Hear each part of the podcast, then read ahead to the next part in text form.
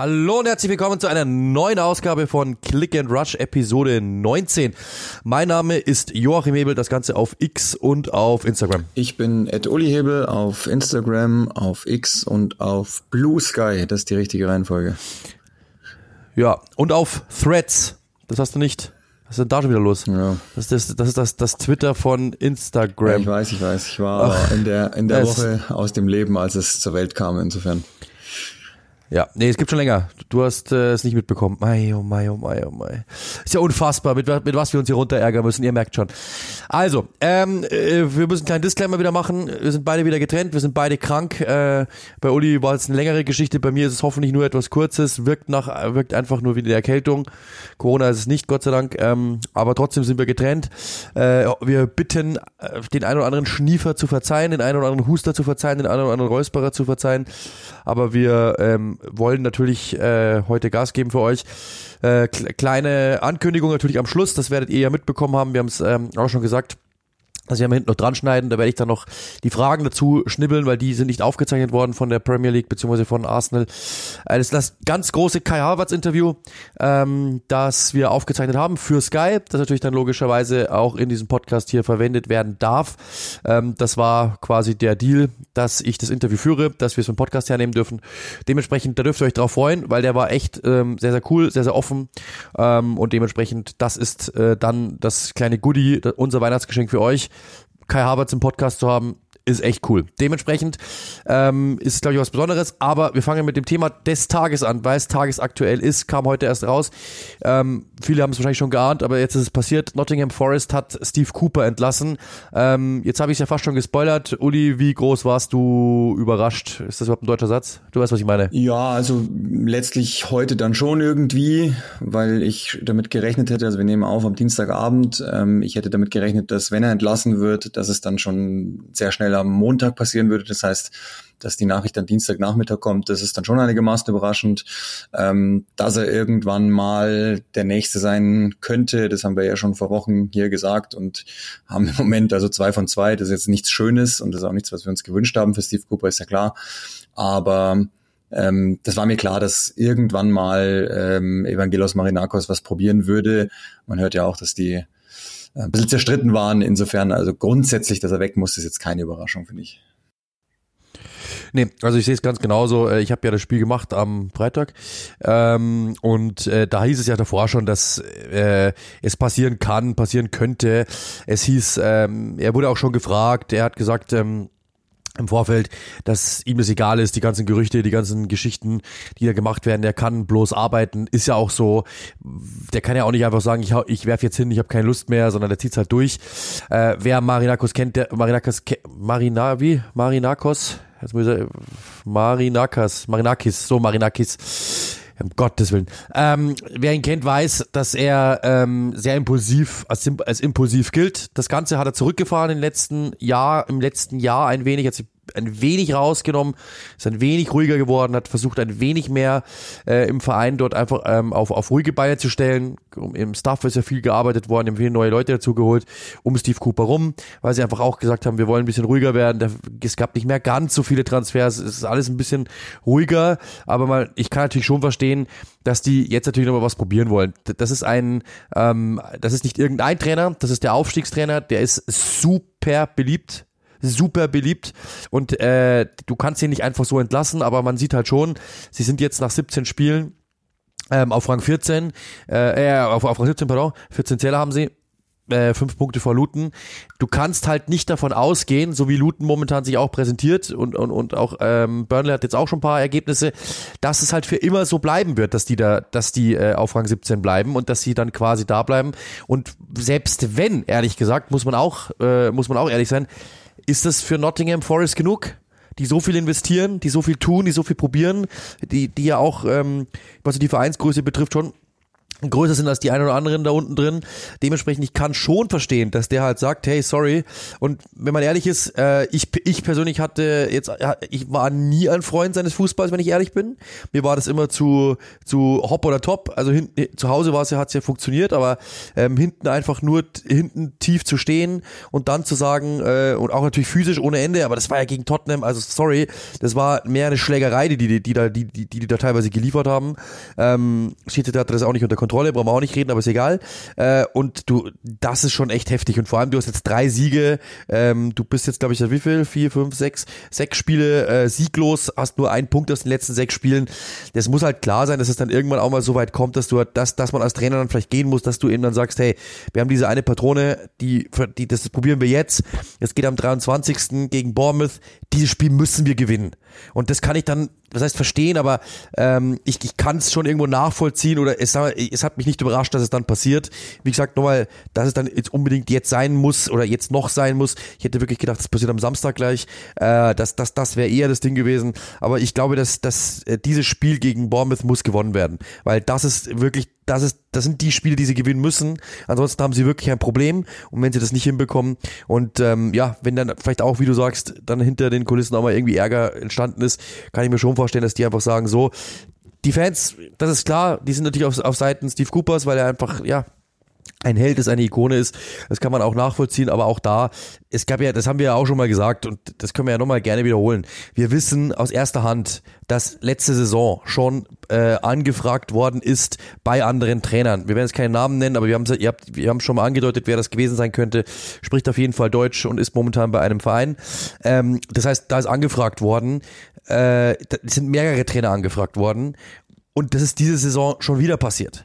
Dementsprechend, dass, äh, dass da jetzt irgendwie was im Busch ist und dass dann irgendwann auch mal vielleicht äh, die Reißleine gezogen wird, das ist klar. Die Überraschung war für mich eher, dass dann letzte Saison unter der unter der Saison quasi verlängert worden ist. Das fand ich ehrlich gesagt überraschend. Ja, es, die, die, die Anfrage gab es ja am Tag der Vertragsverlängerung, witzigerweise. Also, oder so witzig ist es eigentlich gar nicht, ist eigentlich ziemlich traurig, aber einfach nochmal schnell nachgefragt, ähm, kriegen wir einen großen Namen? Nee, okay, dann mit Steve Cooper. Ähm, also ja, grundsätzlich ein Sieg in 13 Spielen ist, ist die aktuelle Bilanz. Ähm, du hast schon gesagt, ich glaube, das war nie was, was ähm, das Board so wollte für Nottingham, dass die eher einen passiven Fußball spielen, defensiven Fußball spielen, sondern so haben sie auch entsprechend eingekauft.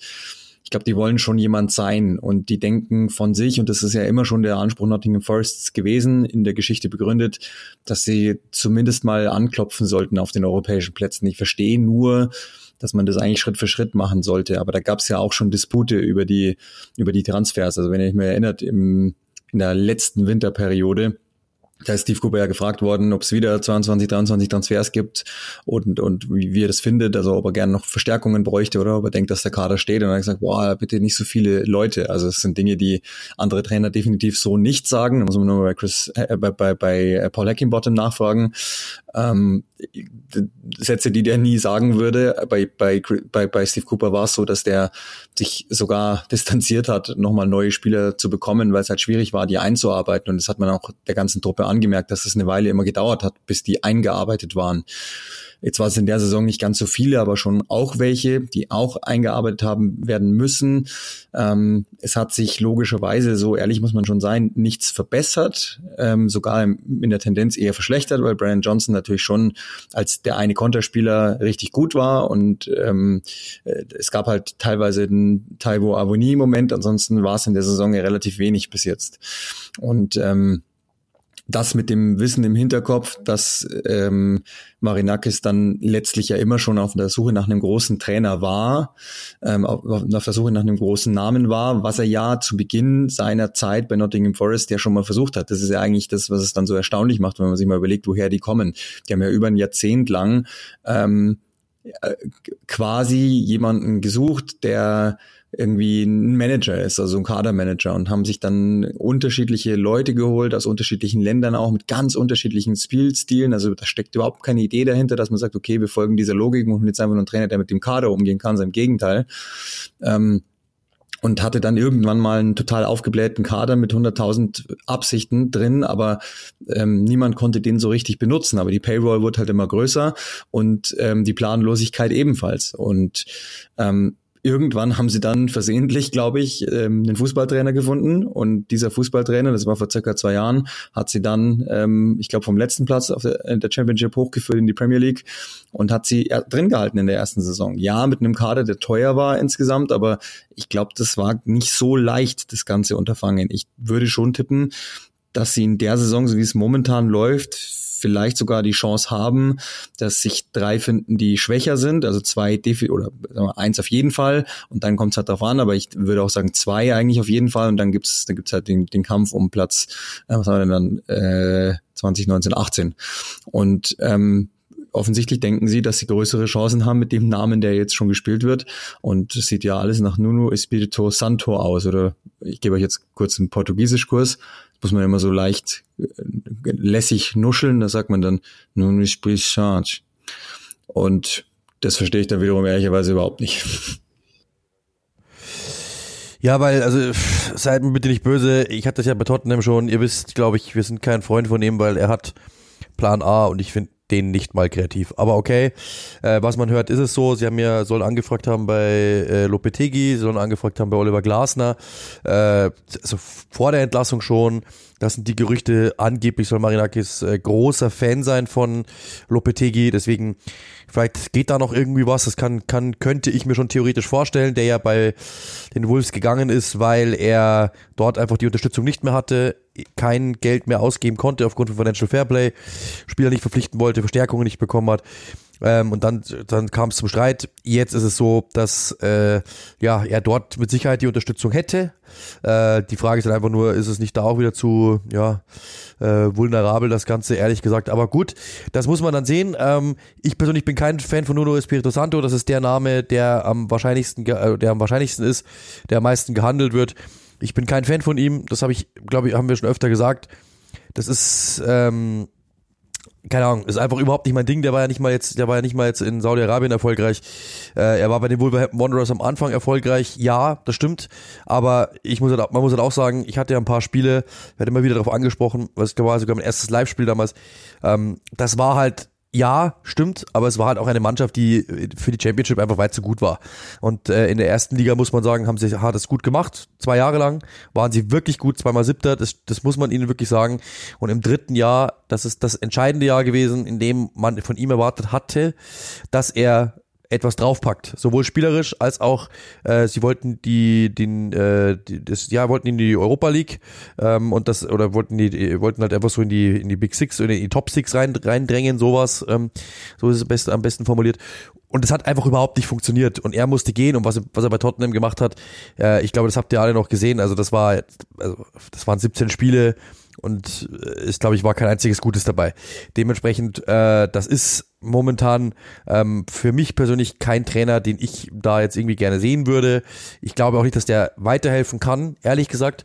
Ich kann es mir nicht vorstellen, weil es ist Steve Cooper nur, also vielleicht ein wenig mehr ja, eigentlich, eigentlich ist Steve Cooper, nur nicht ganz so viel Physis, vielleicht eher so auf, auf, auf Konter und ein leicht spielerischer, leicht mehr spielerischer Ansatz, aber auch nicht äh, wirklich, äh, also weiterentwickeln, glaube ich, wird der jetzt auch nichts da in diesem Verein, kann ich mir jetzt ehrlich gesagt nicht vorstellen, aber das werden wir sehen, müssen die Verantwortlichen wissen.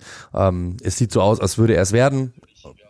Ich persönlich, ja, bin jetzt nicht so nee, ich auch nicht gesagt, lauter ist bunter. Ich glaube, das ist das, was letztlich Steve Cooper ja ähm, unterm Strich den Job gekostet hat. Dass, dass er halt einfach nur sehr ruhiger Typ ist. Ähm, so ein, der, der spricht auch ein bisschen komisch, es war Lisa, der hat immer so den, den, den Blick, als, als würde er gleich einschlafen, mehr oder weniger da draußen. Ähm, und wenn man, wenn man sich nicht mit dem beschäftigen möchte, glaube ich, dann wird man auch nicht warm mit Steve Cooper. Und ähm, das ist der Grund, dass ich denke, dass Marinakis einen Typen gerne hätte, der mehr oder weniger eher verlängert auf dem Trainerstuhl ist. Und da ist natürlich Nuno Espirito Santo schon jemand, der das eher verkörpert, weil ähm, mir hat das Lutz Pfannenstiel mal gesagt, der, der den wohl ganz gut kennt. Das ist einfach ein, ein Vollgas-Motivator, der eigentlich nichts anderes macht, als sie dauernd ähm, nach vorne zu schreien. Und dann kann man sich auch irgendwann mal erklären, warum es vielleicht im dritten, vierten Jahr nicht mehr funktioniert, weil sich das logischerweise abnutzt, wenn du vor allen Dingen den gleichen Kader hast. Ähm, und das ist ja auch das, das erstaunlich Lustige. Also klar, da hat er auch schon mit anderen Kadern gearbeitet, wenn ihr mal überlegt, wie der ähm, die Wolverhampton Wanderers aufgestellt hat, da war es ja eine de facto 14er Rotation und jetzt spielt er mit der mit der ähm, mit der längsten Bank, die es gibt in der Premier League Geschichte wahrscheinlich.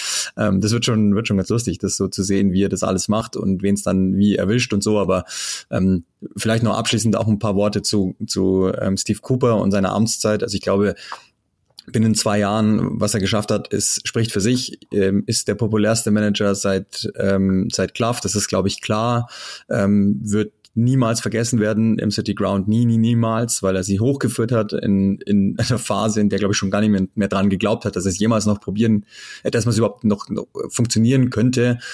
Und hat sie sogar dann in der ersten Saison, die aus unterschiedlichen Gründen kompliziert war, drin gehalten, ähm, das heißt, ich mache mir weder Sorgen um sein Vermächtnis das ist definitiv gesichert und ich mache mir aber auch nicht Sorgen um ihn als Fußballlehrer. Also ich tippe, dass ein Abstiegskandidat, der schnell eine stabile Defensive braucht, bei Steve Cooper anrufen wird und sagt, wie sieht's aus, willst du es mal probieren? Und genauso ein ambitionierter Championship-Club, der vielleicht ähm, nach einer Formdelle im Februar, März plötzlich außerhalb der Playoff-Ränge ist, der wird dann vielleicht auch nochmal anrufen und sagen, wie sieht's denn aus? Äh, könntest du nicht?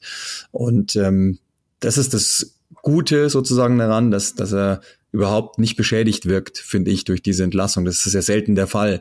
Ähm, und auch wenn es jetzt irgendwie hintenrum rauskam, dass die beiden nie das allerbeste Verhältnis haben, hatten, Marinakis und, und Cooper, ähm, und hat es trotzdem Marinakis, finde ich auch aufgrund der Pressemitteilung, die ja dann trotzdem sehr, sehr positiv war, trotzdem einigermaßen sauber gelöst, so dass ich darüber durchaus erstaunt bin. Ja, dann sind wir gespannt, wie es da weitergeht. Also, wenn den Blick auf die Tabelle haben wir schon gewagt, sieht jetzt nicht so schlecht aus. Es werden sich drei, wir sagen immer Dümmere finden. Luton, Burnley und Sheffield bin ich mir ziemlich sicher, dass die unter denen landen werden. Ähm, gibt jetzt keinen großen Anlass, da irgendwie was anderes zu denken aktuell, aber wer weiß es, äh, werden wir sehen in den nächsten Wochen. Ähm, es gab dann noch ein paar Spiele, über die wir unbedingt noch sprechen müssen. Spiel 1 war Manchester United gegen Liverpool, das ja allein schon aus der Tradition heraus, aus der Geschichte heraus ähm, ein, ein immer ein besonderes Duell ist. Es war am Ende ein 0 zu 0, äh, mit dem dann ja, der eine beim F der eine oder andere beim FC Liverpool nicht so zufrieden war. Äh, in erster Linie mal Kollege Virgil van Dijk, der sich riesig darüber aufgeregt hat, dass Manchester United nicht gekommen ist, um Fußball zu spielen. Ähm, es war ein ja sehr, sehr langweiliges 0 zu 0. United hat sich ich sage jetzt einfach mal ganz vereinfacht hinten reingestellt, hat den Bus geparkt, so wie es hieß, haben wir eine rote Karte auch noch gesehen. Ähm, ich habe hab gerade auch die Daten offen. Ähm, es waren 34 zu 6 Schüsse, 8 zu 1 aufs Tor. Es waren mehr Torschüsse als bei dem legendären 7 zu 0 letzte Saison. Äh, das sagt natürlich eine Menge aus, klar. Trotzdem war es 0 zu 0. Ähm, jetzt gab es Diskussionen, Van Dijk, der sich aufgeregt hat über Onana, dass der das Spiel verzögert hat. Ich glaube, sein O-Ton war, dass er hat dem Spiel eine halbe Stunde gekostet mit seinem Trödeln, sage ich jetzt mal, ähm, und so weiter und so fort. Es kam nur ein Team, um Fußball zu spielen. Da gebe ich die Frage an dich jetzt weiter. Ähm, stört dich das oder sie, wie siehst du das? Ist es irgendwie so auch viele Experten, unter anderem äh, auch Jamie Carragher äh, sah das genauso. Der war enttäuscht von United.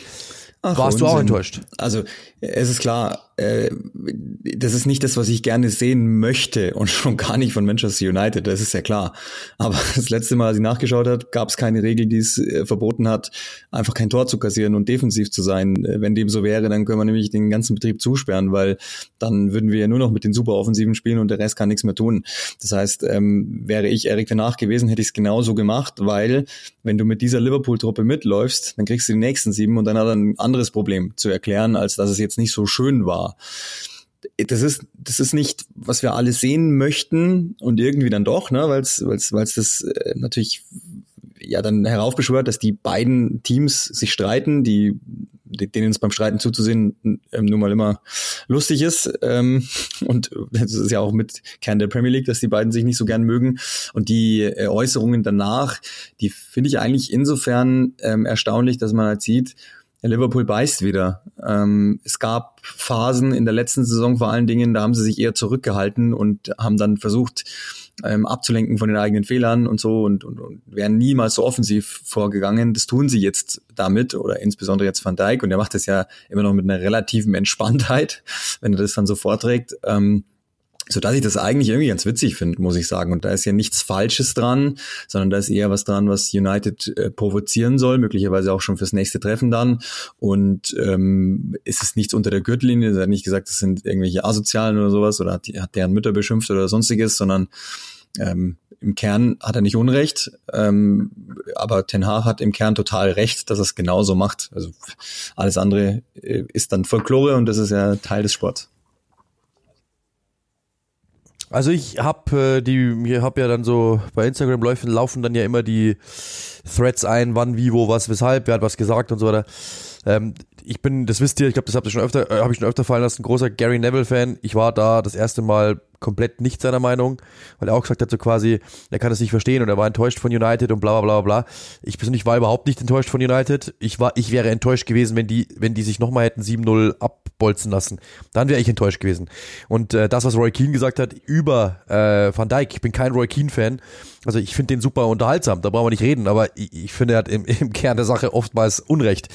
Äh, aber dass er sagt, dass das Verhalten von Liverpool, wie sie damit umgehen, ist, ist arrogant, finde ich hat mehr äh, Realität als das andere, weil wenn du es bei, was haben wir gerade gesagt, wie viele Torschüssen, es nicht hinbekommst, das Spiel zu entscheiden, ähm, dann, dann, dann, dann ist es ja nicht die Schuld von Manchester United. Also wie gesagt nochmal, wenn ihr United ist doch nicht doof und lässt sich das zweite Mal abschießen. Ich habe den Vergleich, ich habe den Vergleich vorher gebracht äh, im, im Gespräch mit mit mit unserem äh, Freund Flo Blüchel äh, im Gespräch, äh, dass du gehst doch nicht als Boxer, der momentan eine kaputte Schulter hat und jeder weiß das, gehst du doch nicht in den Infight, wenn du weißt, du kannst nicht zuschlagen. Du, du wärst doch stockblöd, wenn es so wäre und äh, du genau weißt, ja, äh, ach ja, spielen wir mal auf Kon, ah, da spielen wir jetzt voll offensiv und Liverpool, die werden wir jetzt da fertig machen. Du wirst einfach sehen, dass es nicht funktioniert und dann kriegst du die, die Hucke voll wenn ich mir den Kader anschaue, Anthony hat, Anthony hat noch kein, oder Anthony, sorry, wie, wie er genannt werden will, hat noch kein gutes Spiel für Manchester United gemacht. Äh, du hast mit äh, Maino da einen drinnen, ganz jung, du hast äh, da drin, ganz jung, du hast Amrabat, der überhaupt nicht funktioniert, du hast eine rote Karte, du hast mit äh, Evans und Varanda hinten zwei, die jetzt nicht die schnellsten sind, Heulund hat noch nicht funktioniert in der Premier League und so weiter und so fort. Also du hast so, du, du kriegst ständig schlechte Ergebnisse, du hast, kriegst ständig die Hucke voll. Du, die, das eine Sache muss ja auch klar sein. Jetzt stellt euch mal vor, Ten Hag hätte das Spiel verloren und das, und und das vielleicht 03, 04, 05, 06. Der Druck wäre unfassbar hoch geworden auf den. Vielleicht sogar entlassen.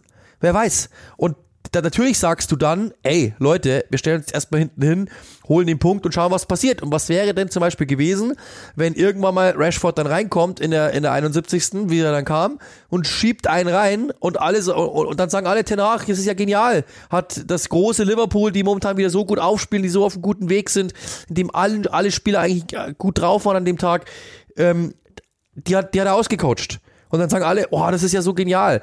Also ich persönlich habe damit ehrlich gesagt überhaupt kein Problem. Ich kann es, also ich, ich, kann natürlich verstehen, als Zuschauer, wenn man da sitzt auf der Couch und sagt, oh, ich hätte ganz gern schon ein Tor gesehen, hey, das ist ja Wahnsinn. Also das ist äh, schön war es jetzt nicht. Aber wenn, wenn man sich reinversetzt in den Trainer Erik Tenach, kann ich es komplett nachvollziehen. Du bist doch nicht blöd und lässt dich abschlachten. Du bist doch nicht blöd und lässt dir die Hucke vollbolzen und du bist doch nicht blöd und, und, und, und, und äh, provozierst deinen eigenen Rauswurf vielleicht. Ja, kann ja sein sondern du sagst, was können wir tun, damit wir hier nicht untergehen, weil die Wahrscheinlichkeit, dass wir es nochmal tun, an der Enfield Road mit diesem Team, das momentan so gut ist, die auch noch offensiv aufgestellt sind, puh, ich weiß nicht, ob das so eine gute Idee ist. Und ähm, du hast, wir haben ja gesehen, die haben 68% Ballbesitz gehabt, die haben 34 Torschüsse gehabt. Das, das, die Chancen waren groß, dass Manchester United dieses Spiel verliert. Haben sie aber nicht. Ich persönlich sehe das eher als Respekt, Erik Tenach. Ganz ehrlich, die haben, du hast einen Punkt geholt im Spiel, in dem du eigentlich nichts verloren hattest. Und ich sag ähm, Respekt auch an die Defensive, dass sie es durchgehalten haben.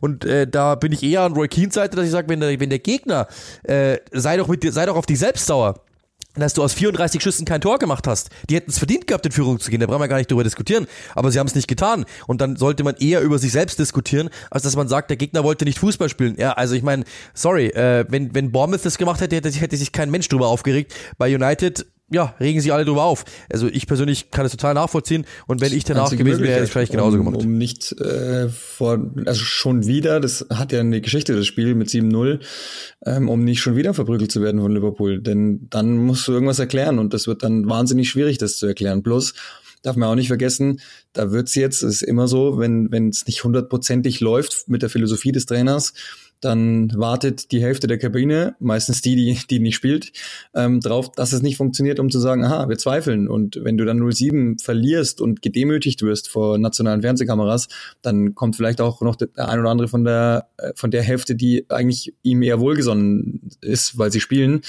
ähm, dazu und äh, verlieren vielleicht auch noch das Vertrauen. Insofern äh, tust du als Ten Hag das, was am besten ist für dein Team und das war in dem Fall einfach verteidigen. Ich, wir können dann irgendwann mal an einem anderen Thementag drüber sprechen, ob das nicht vielleicht ziemlich traurig ist, dass Manchester United, das erzählen wir jetzt seit sieben, acht Jahren, die sind dann am besten, wenn sie sich hinten reinstellen und eigentlich per Konter versuchen.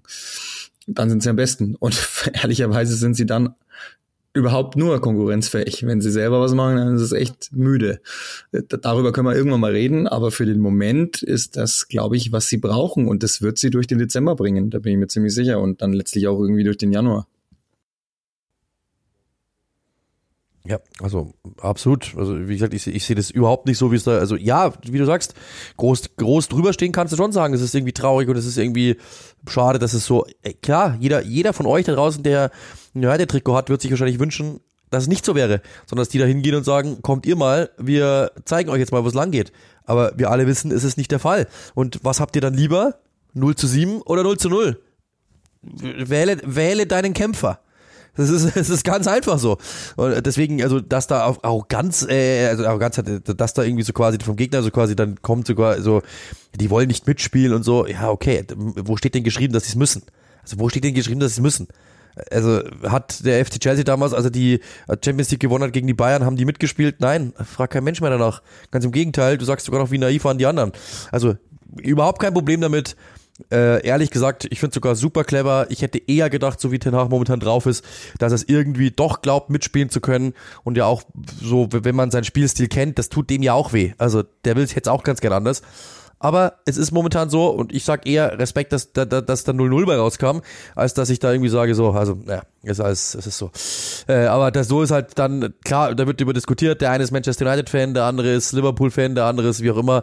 Da wird dann natürlich darüber diskutiert. Ähm, ich habe damit überhaupt kein Problem. Wir alle sehen, und dann sind wir beim nächsten Thema, dass die großen Teams da oben in der Tabelle, Arsenal, Liverpool, ähm, erst Villa können wir fast ein bisschen rausnehmen, äh, Manchester City, dass die alle, Tottenham auch noch mit, dass die alle Probleme haben momentan, dass die alle immer mal wieder ein Spiel abgeben. So hat's Manchester City getan. 2 zu 2 gegen Crystal Palace. Das Ganze spät kassiert äh, durch einen äh, Strafstoß kurz vor Schluss. Ich glaube, Michael Olise war's. Ähm, also die große Frage, die habe ich, die hat mir Flo auch gestellt, ähm, weil er mich für, für, eine, für die Sky-Sendung Box to Box so ein bisschen gefragt hat, ob ich ihm ja wie meine Eindrücke schildern kann. Ähm, was ist, die gebe ich an dich weiter, weil ich konnte es nur in, ich konnte es nur an mehreren Punkten aufgedröselt erklären, aber nicht den einen großen. Was ist bei City Ach, momentan ähm, los? Also ich habe das schon gesagt, ich, ich glaube, dass das der, das größte Larifari ist seit 2021 und dann haben sie haben sie Diaz und Stones dahingestellt und sind zum krassesten Team der Neuzeit geworden.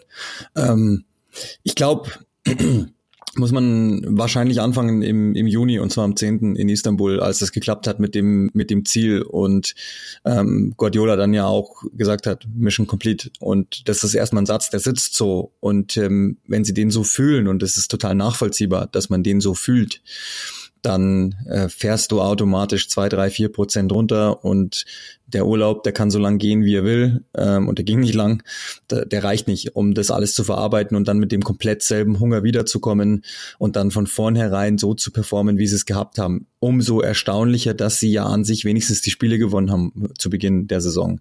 Das ist Punkt Nummer eins, dass ich einfach glaube, dass es ein Weilchen dauert, ehe die wieder äh, so gefräßig kommen, wie sie es waren. Aber ehrlich gesagt sind sie das ja eigentlich immer erst ab Februar. Insofern habe ich keine Sorge. Das ist das eine. Das andere ist ähm, die verletzten Situationen. Jetzt ähm, kann man sagen, gut, also wer so viel Geld ausgibt, dem, dem die werden schon was finden, aber die Wahrheit ist ja, dass zu einem ganz ungünstigen Zeitpunkt ganz viele der kontrollierenden Spieler gefehlt haben und immer noch fehlen und oder nicht in Form sind. Ähm, und deshalb wird der Ansatz ein anderer und City verliert dadurch total viel Spielkontrolle und wirkt und muss manchmal in so ein Fahrwasser rein, wirkt wilder, ähm, als sie sein müssten äh, sozusagen und gehen dann da manchmal in der Wildnis mit unter, in Anführungszeichen, gehen ja nicht unter ernsthaft, aber ähm, kriegen dann halt ihre Probleme mal so, so aufgezeigt.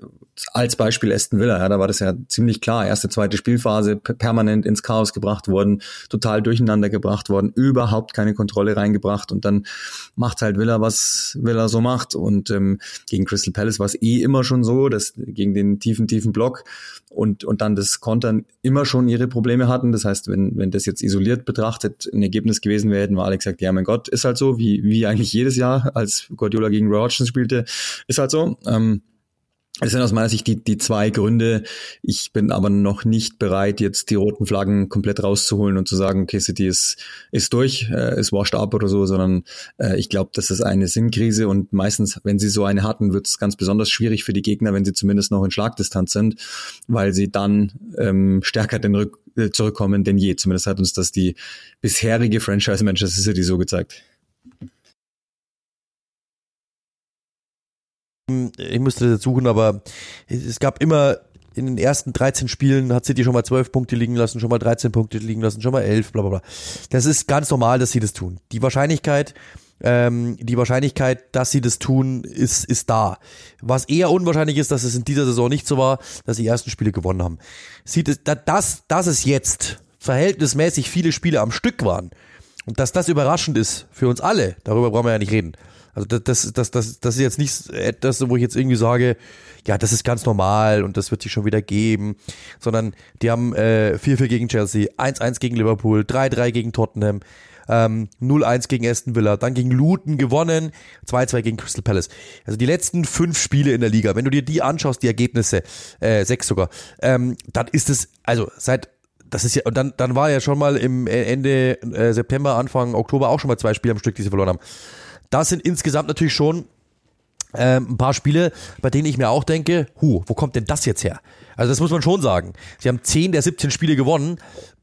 Sie haben vier, also 14, äh, sie haben äh, sieben quasi der 10 Spiele nicht, äh, der, der 17 Spiele nicht gewonnen. Das ist für City schon sehr, sehr, sehr, sehr ungewöhnlich. Das muss man schon sagen.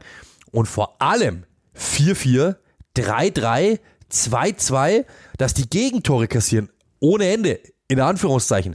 Das ist etwas, was ich so nicht erwartet, was ich nicht erwartet hätte. Da fehlen zwei, drei Prozent in manchen Dingen. Der Gegner trifft momentan auch sehr, sehr hochklassig, das muss man auch sagen. Ähm, das, dann, ich habe das schon mal, ich habe das schon mal gesagt, wenn ich, ich habe mal mitgeschrieben, ähm, quasi in der Defensive oder habe einfach mal so, äh, ich weiß gar nicht, was es war, ich glaube, es war vom Bärenspiel, das ich in der Champions League hatte ähm, da, Diaz kam gerade aus einer Verletzung zurück. Ähm, Walker sollte eigentlich geschont werden.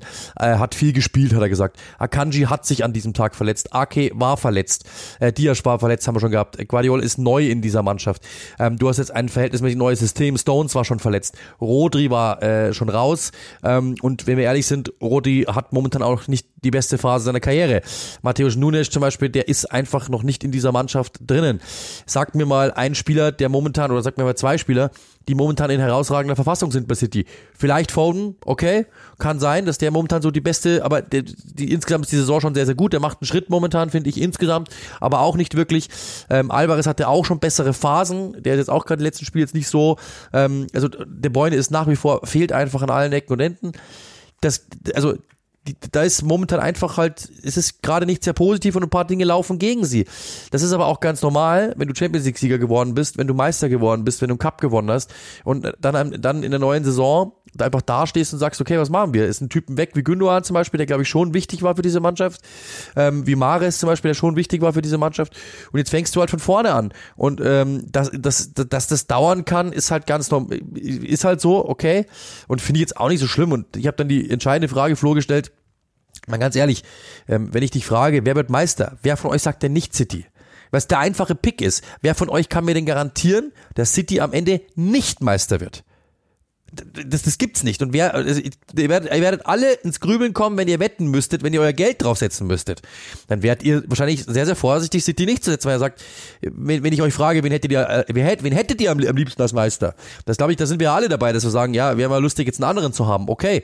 Aber wenn ihr darauf wetten müsstet und euer Geld, äh, äh ich, wir machen ein Monatsgehalt, dann glaube ich, würdet ihr anders überlegen. Da würdet ihr sagen, oh, also ich glaube, dann nehme ich City nicht einfach raus. Und das ist ja genau der Punkt. Die werden wieder kommen, die werden wieder ihre Phase haben. Das wird wieder besser werden. Wir wissen, wer der Trainer ist. Wir wissen, wie der ungefähr mit denen jetzt umgehen wird. Ähm, das wird noch detailversessener und dann wird es auch wieder besser klappen.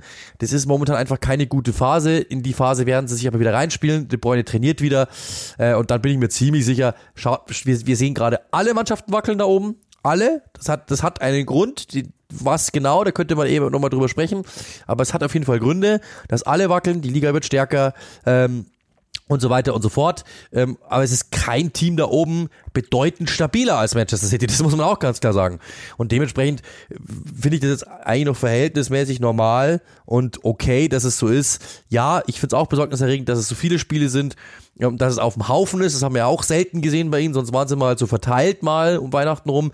Aber insgesamt ist das nach wie vor jetzt nicht so besorgniserregend, dass ich jetzt sagen muss, nee, die können nicht mehr Meister werden. Das glaube ich jetzt nicht. Ich äh, habe es ja in der letzten Woche auch schon besprochen. Ähm, deswegen in aller Kürze. Äh, meistens war das der Beginn für was Großes, weil wenn es läuft, dann tust du dich schwerer was ganz klar zu ändern. Und so ist es relativ simpel, vielleicht sogar auch was Transfers betrifft. Also da kann man ja damit rechnen, dass einer wenigstens geht im Winter.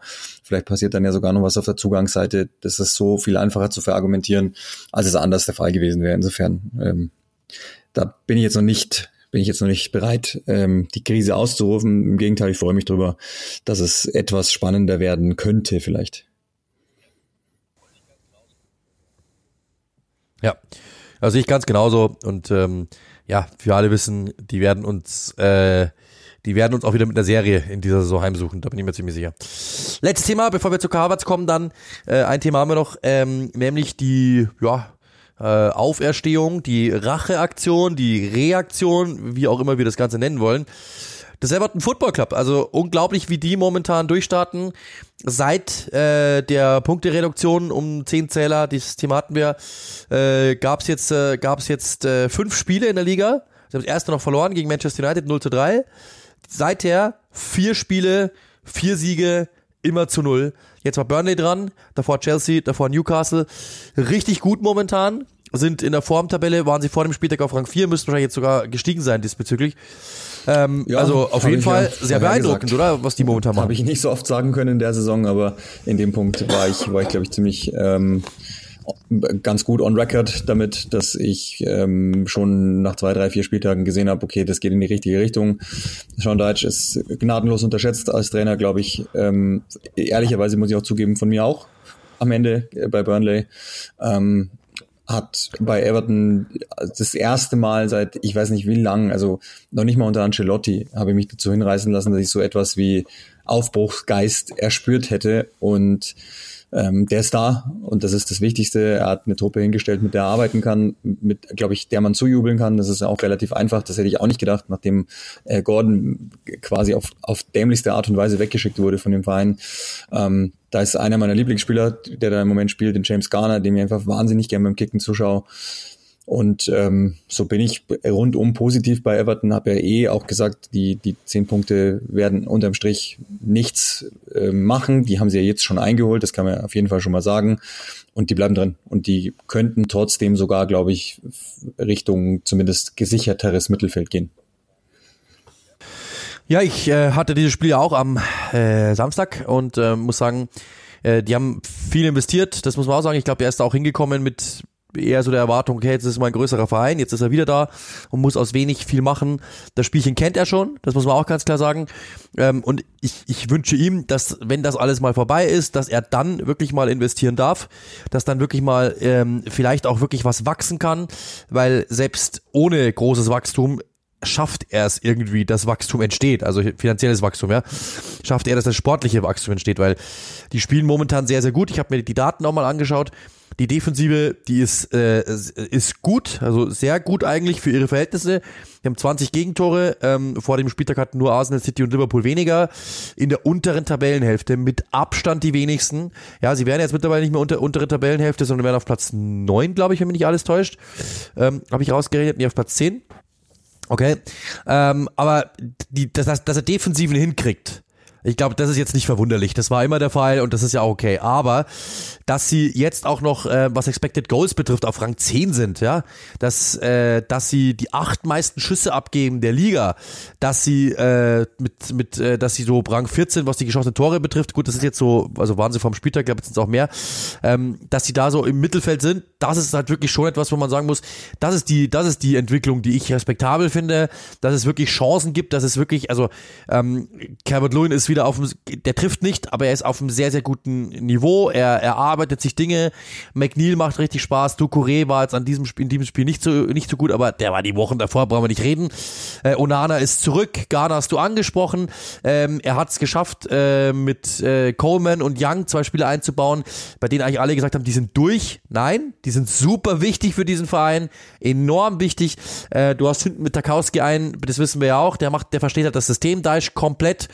Ähm, du hast jetzt mit mit mit äh, Godfrey ja einen, du hast da zum Beispiel mit Godfrey noch einen, den hast du gar nicht spielen lassen bis jetzt. Ja, das ist ja ein äh, einer, der jetzt auch in den letzten Jahren schon äh, leicht abgesunken ist in der Gunst aller und und so im äh, öffentlichen Ansehen, aber der hat an diesem Wochenende wieder gezeigt, wie herausragend ja, der sein kann auch, mit dieser äh, unfassbaren äh, Rettungstat, die wirklich also ja, Bradford genau dasselbe, also Du hast so viele Typen da jetzt mittlerweile. Ja, ich glaube, die, die, die äh, Rotation, die er hat, das sind so 14, 15, die er sieht als, hey, die können wir, die können funktionieren. Ähm, das sind jetzt nicht die, nicht die großen, äh, das ist nicht die große Rotation, aber das, glaube ich, braucht er auch nicht, sondern äh, jetzt kommt dann mit Dobbin noch einer rein, okay. Aber sie haben eigentlich im Grunde spielen sie mit 14, 15 Mann, ähm, die, die er brauchen kann, aber die sind sehr, sehr eng zusammengeschweißt und das funktioniert perfekt. Und ähm, wie gesagt, ich bin, äh, ich, du hast ja damals schon, du hattest die ein paar Mal, glaube ich, eher als ich. Ich hatte die, glaube ich, vor zwei Wochen das erste Mal. Jetzt habe ich sie irgendwie am Stück ein paar Mal, aber ähm, du hast damals zu mir gesagt, schau dir die mal an, die machen richtig Spaß. Ich habe gesagt, hey, so ein, so ein Quatsch. Also was ich gesehen habe von ihm letzte Saison war mehr Würgen als sonst was, aber wenn man sich diese Saison anschaut, machen die echt, die machen echt Bock, muss man wirklich sagen, kassieren wenig, super aufgestellter, super aufgestellt hinten und vorne machen sie weit mehr Spaß, als man vermuten lässt. Ähm, und ehrlich gesagt, wenn dieses ganze drumherum nicht gewesen wäre, 10 Punkte Reduktion, die Geschichte mit Mushiri, mit die Geschichte mit, dass sie jetzt einfach kein Geld haben momentan, weil sie ja nicht ausgeben dürfen, mit dem ganzen Streit rundherum und so weiter und so fort. Ähm, wenn das alles nicht gewesen wäre, dann müsste man jetzt eigentlich sagen, Wow, Everton entwickelt sich wieder, das was äh, das was eigentlich kaum einer für möglich gehalten hat. Jetzt geht's bergauf. Sportlich tut's das auch. Jetzt müssen sie halt den Rest noch, äh, ja, ich sag mal, abstottern und dann passt es auch wieder und dann können sie ab nächste Saison spätestens eigentlich wieder anfangen, wirklich was aufzubauen. Und wenn es so weitergeht, Respekt. Ähm, ist momentan, wir Aston Villa hatten wir schon mal das Thema, ähm, dass die halt logischerweise Aston Villa die große Überraschung und die große große Positiventwicklung in dieser Saison, aber ähm, das die zweitgrößte, auch wenn es in der Tabelle nicht so aussieht, weil die zehn Punkte einfach abgezogen sind. Äh, aber die zweitgrößte Positiventwicklung in dieser Saison ist der Everton Football Club. Und wer hätte das gedacht? Ja, also es gibt die eine Sequenz, die, glaube ich, stellvertretend steht ähm, für das, was Everton äh, am besten macht in der Liga, wenn sie Mann gegen Mann pressen bei Abschlägen des Gegners. Da sind sie wahnsinnig gut und das zerstört schon so viel und das macht so schwierig, gegen die zu spielen, weil sie kantig genug sind, weil sie ähm, physisch genug sind, um das vorne zu machen. Ein gesunder Cabot Lewin ist natürlich in der Disziplin Gold, muss man ehrlich sagen. Aber sie haben auch da ja mit Beto jemanden nachverpflichtet. Also der ist gegen Ball ähm, bodenlos, ehrlicherweise, aber äh, jemanden zumindest nachverpflichtet, den sie endlich mal spielen lassen können, wenn, wenn Cabot Lewin nicht gesund ist, was ja auch positiv ist. Also äh, die Prognose bei Everton bleibt weiterhin positiv und wann war das schon der Fall in den letzten Jahren? Also wenn ihr den Podcast hier gehört habt, dann müsst ihr wahrscheinlich schon zurück, weiß ich nicht, in 2018, 17, irgendwie sowas. Uli hat mal gesagt, das ist der englische HSV. Da wisst ihr, wie weit, das, ja, da wisst ihr, wie weit es gekommen ist. War, war, ja, war ja auch so. Und ähm, ich meine, was jetzt wir beim letzten Mal, als wir drüber gesprochen haben, sind, ist dann etwas Schlimmes passiert, ähm, dass nämlich Bill Kentright verstorben ist. Aber ähm, da haben wir auch schon gesagt, was jetzt halt noch passieren muss, ist, dass der Verein sich final lösen kann von ähm, von Fahad Moshiri oder äh, gelöst wird sozusagen. Das neue Stadion steht ja äh, jetzt fix fest in, in den Startlöchern.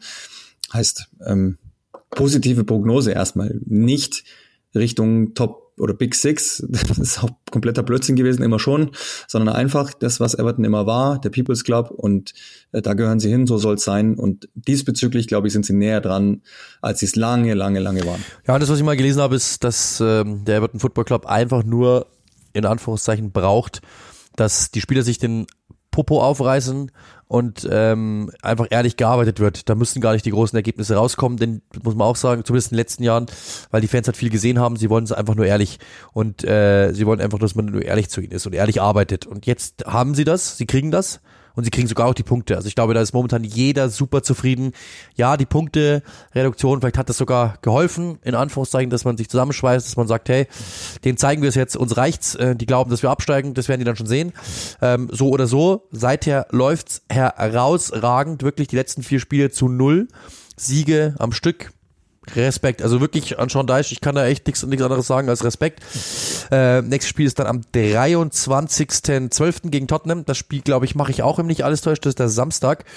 Ähm, da werde ich sie, da werdet ihr mich wieder hören bei Everton gegen Tottenham finde ich ein sehr, sehr spannendes Fußballspiel.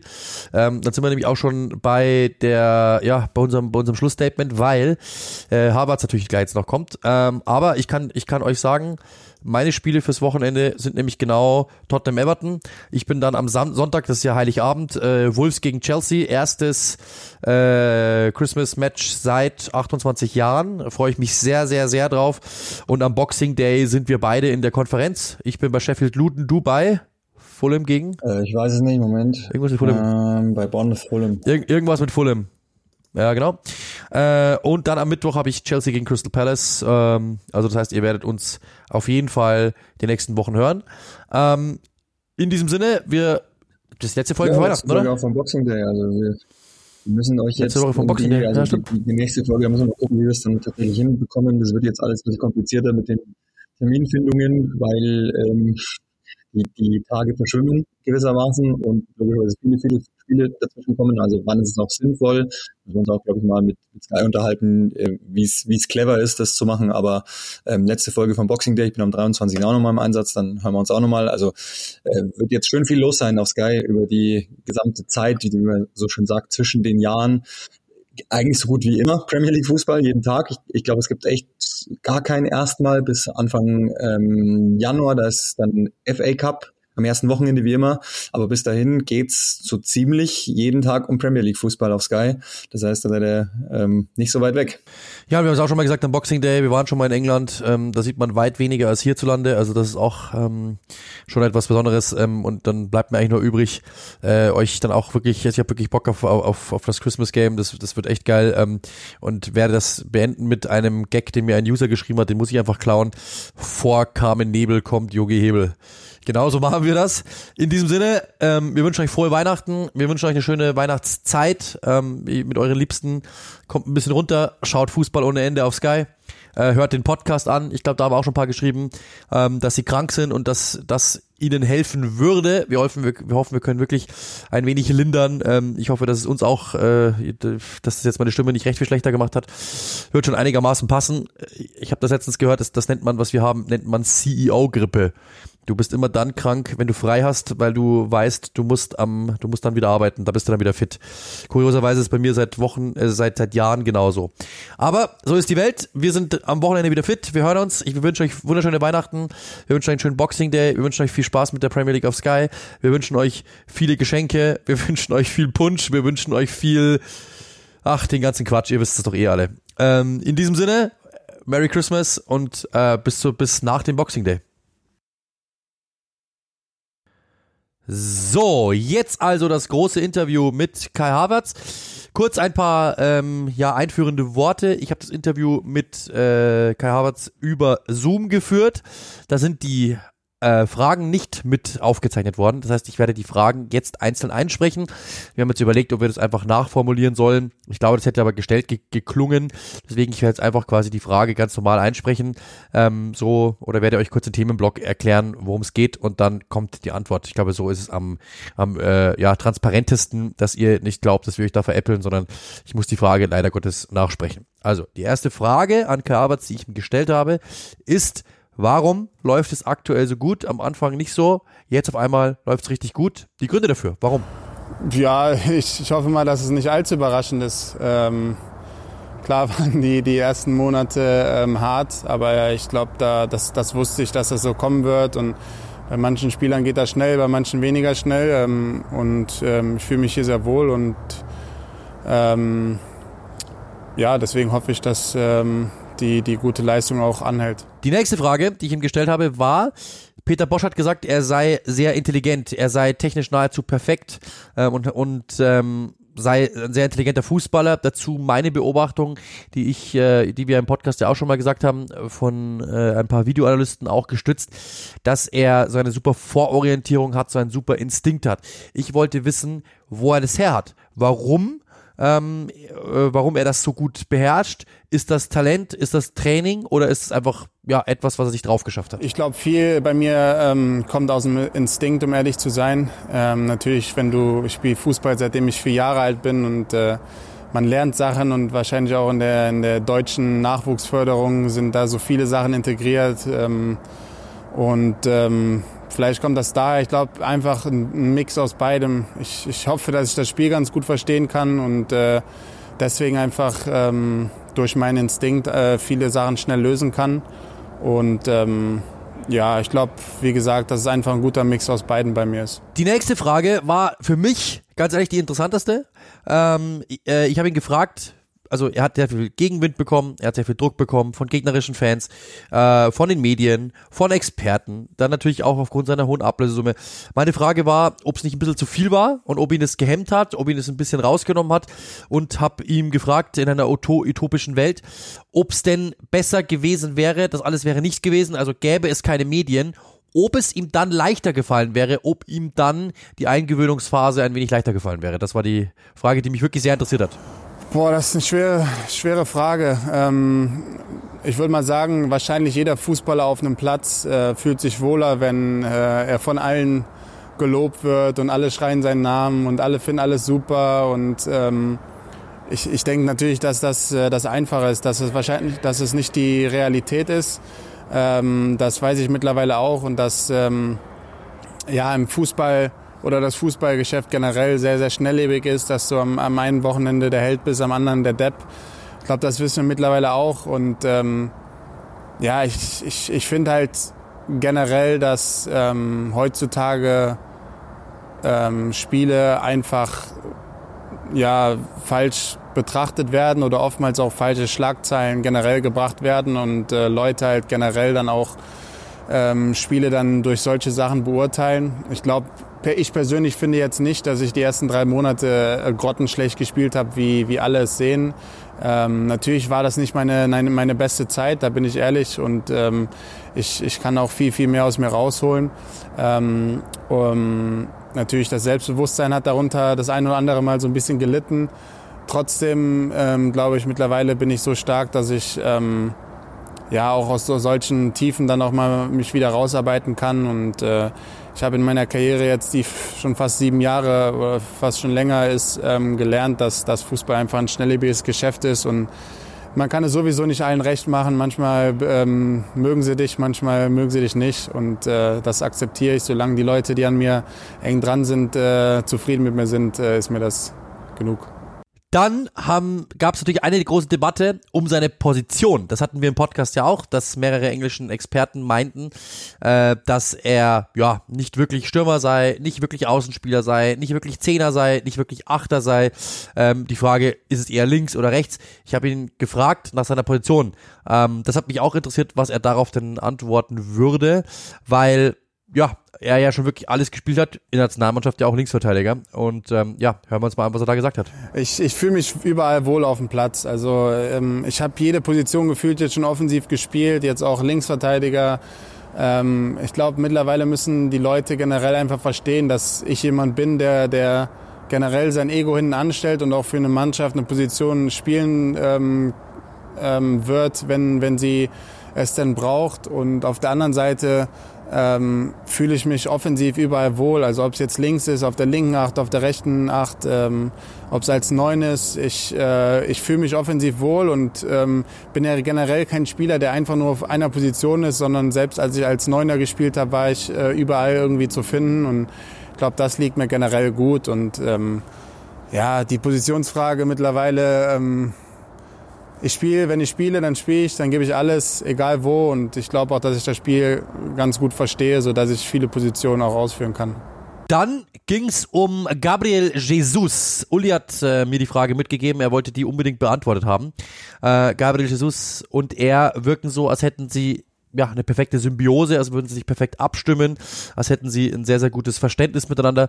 Ich habe ihn gefragt, was Gabriel Jesus so besonders macht und ähm, ob das wirklich auch die richtige Beobachtung ist, dass die beiden sich einfach super gut verstehen. Ja, also ich bin ehrlich, ähm, ich fand den schon immer überragend, also auch wo ich immer den, gegen den gespielt habe, aber seitdem ich jetzt hier bin, äh, ja, also ist unfassbar, wie gut, also für mich, wie gut er ist in, in jedem Training, in jedem Spiel. Der macht ähm, den Spielern das Spiel einfach so einfach, ähm, versteht das Spiel, ähm, hat die Technik, um gefühlt alles zu machen, äh, hat den Körper, hat äh, den Torriecher. Also für mich ähm, unfassbar. Und deswegen natürlich, ich liebe es mit ihm zu spielen, weil ich glaube, er auch das Spiel so sieht wie ich. Und ähm, Deswegen äh, verstehen wir uns sehr, sehr gut auf dem Platz, aber auch neben dem Platz. Dann ging es um Mikel Arteta, um die Rolle Mikel Artetas in Havertz Entwicklung. Arteta sagt immer wieder, dass seine Aufgabe es sei, sagt er auch bei Ramsdale und bei Raya, die Spieler besser zu machen, den Spielern zu helfen, Probleme zu überwinden und äh, zu ihrer Topform zu finden. Kai Havertz ist aktuell in herausragender Verfassung oder in sehr, sehr guter Verfassung, sagen wir es mal so. Äh, und da habe ich ihn gefragt, was der Trainer ihm mit auf den Weg gegeben hat, wie er ihm geholfen hat, was da so die Maßnahmen waren, um Kai Havertz zu helfen und auf den richtigen Weg zu führen. Ähm, ich glaube generell das Gesamtpaket, nicht nur er, sondern auch ähm, das, das Coaching-Team. Äh, als ich, als ich angekommen bin, war jedem klar, dass es einfach eine gewisse Zeit dauert, bis, ähm, bis ja alles so direkt Klick macht. Ich, ähm, ähm, das Spielsystem, wie wir spielen, das ist ähm, komplett anders. Ähm, das Team war neu, alles drumherum äh, hat einfach seine Zeit gebraucht. Und mir wurde von Anfang an klar gemacht, dass ähm, jeder mir die Zeit gibt, da auch, ähm, ja, um mich gut einzufügen. Und das hat mir einfach ein gutes Gefühl gegeben. Und auch nach zwei, drei schlechten Spielen ähm, kam der Trainer zu mir und sagt, Kai, alles ist gut.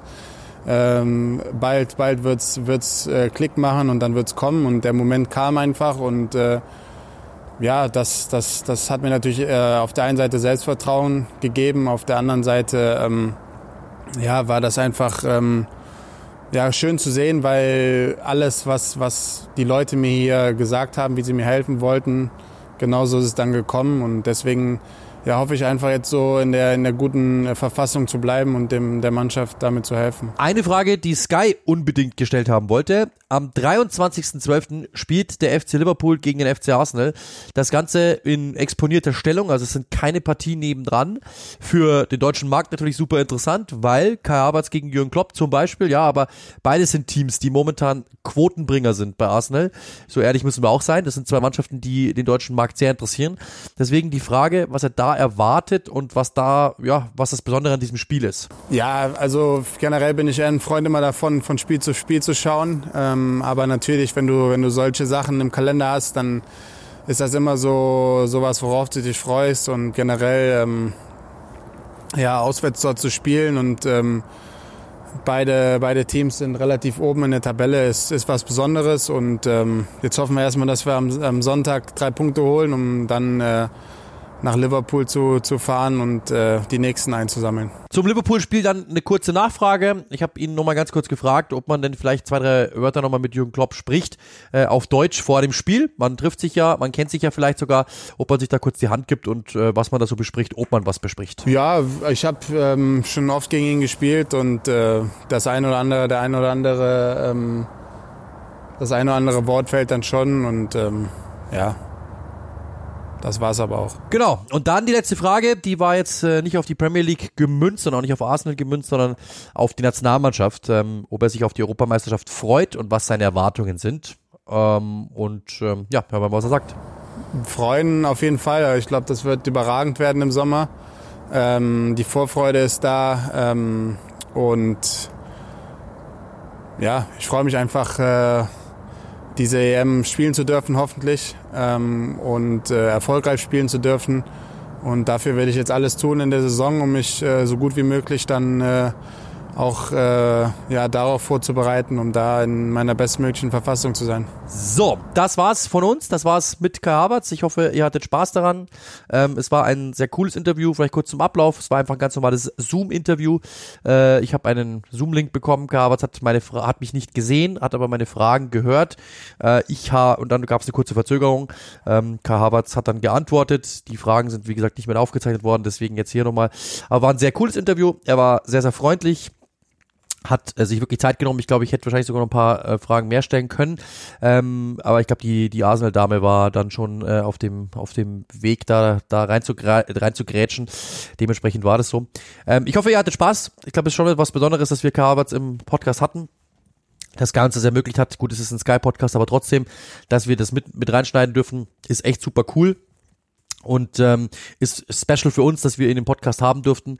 In diesem Sinne, wir wünschen euch, haben wir gerade schon mal gesagt, frohe Weihnachten, nur das Beste, Gesundheit, alles, was ihr wollt, mit euren Liebsten, eine ruhige Zeit, eine besinnliche Zeit und schaut bitte Fußball auf Sky, um Gottes Willen, so viel Premier League, das wird überragend. Ich freue mich schon so. Alle meine äh, ja, bekannten Freunde denken, ich habe frei an Weihnachten. Ich muss jedem Einzelnen sagen, hey, nein, ich muss arbeiten. Hä, wieso? Da ist doch kein Fußball. Doch, da ist Fußball. Da ist das geilste Fußballfest im ganzen Jahr. Wir wünschen euch nur das Beste. Bleibt uns treu. Und ich kann nur sagen, frohe Weihnachten und einen guten Rutsch ins neue Jahr. Wir hören uns nach dem Boxing Day. Cheers.